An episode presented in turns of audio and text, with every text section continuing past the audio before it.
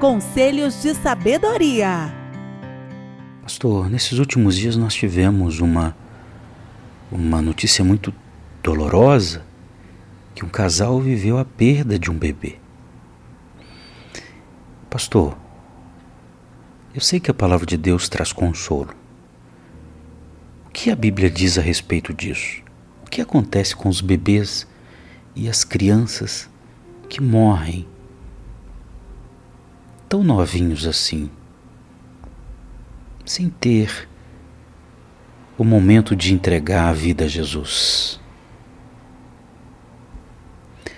É uma pergunta importante e a gente quer respondê-la do modo mais respeitoso e sensível possível, principalmente a você que está me ouvindo, que pode porventura ter passado por isso, a perda de um bebê, de um filhinho.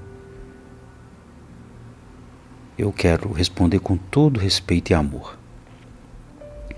A Bíblia fala a respeito disso. Nós temos uma inferência, a gente tem uma ideia que vem das Escrituras o que, que acontece com as crianças e os bebês que morrem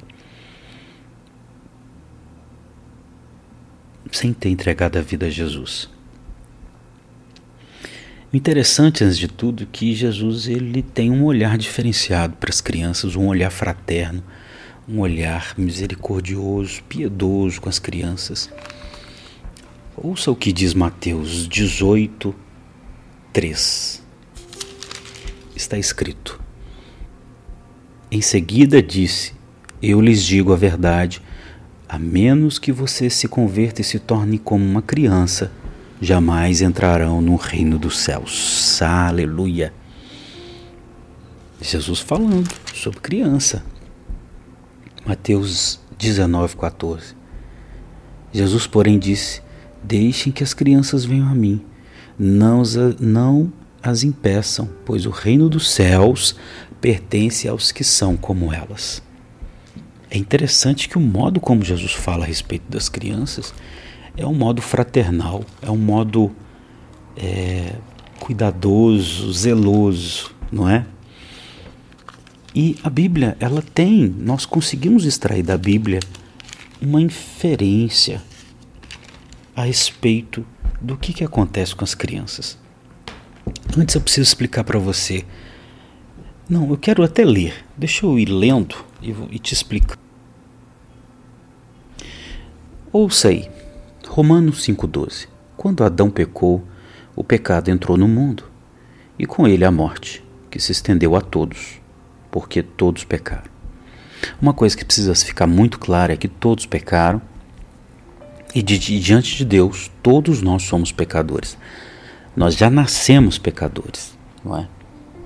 Isso é importante. Nós nascemos pecadores.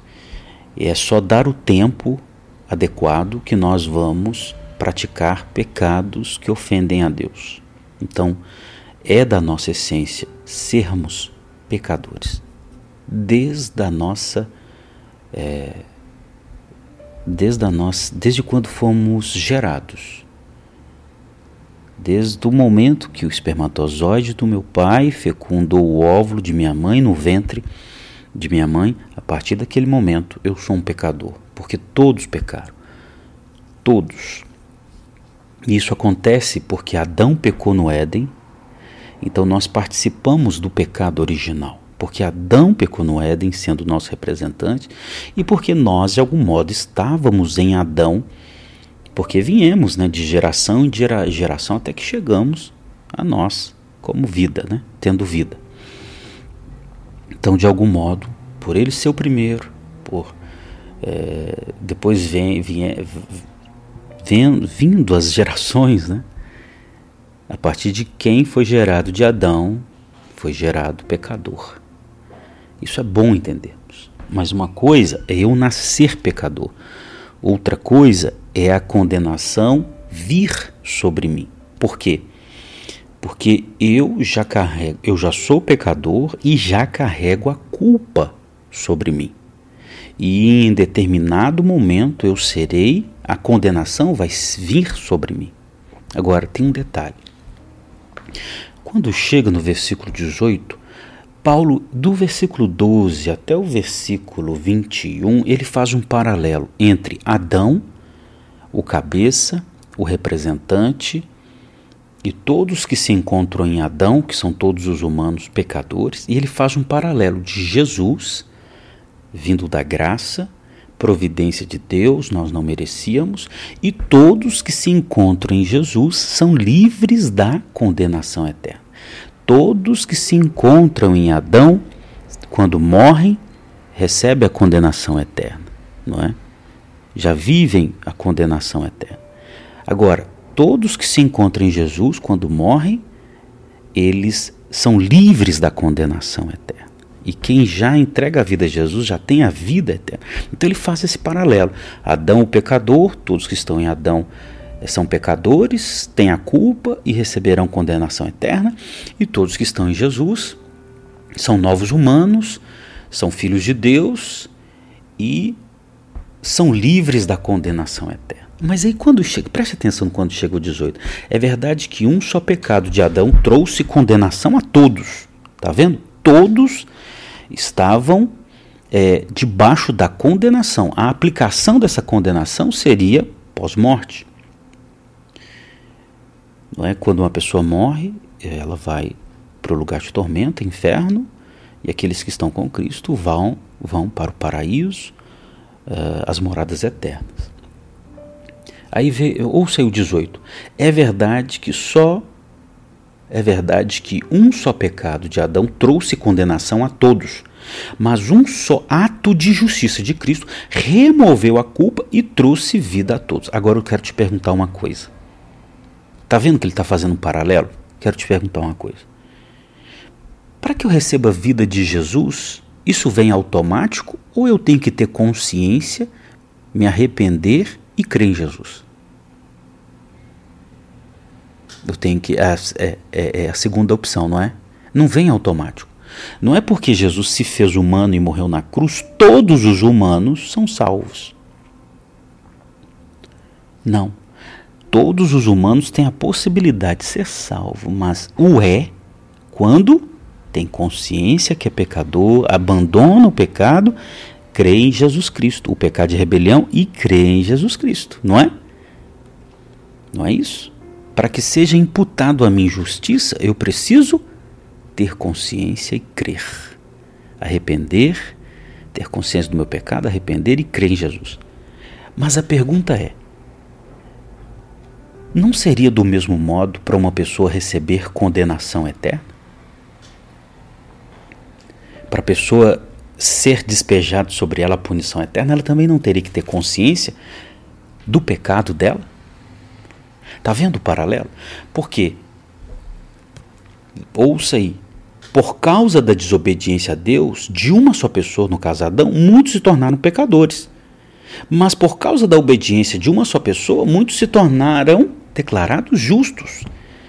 Se para eu ser justo eu preciso ter consciência, para eu receber, para eu ser livre da condenação eterna, eu preciso ter consciência.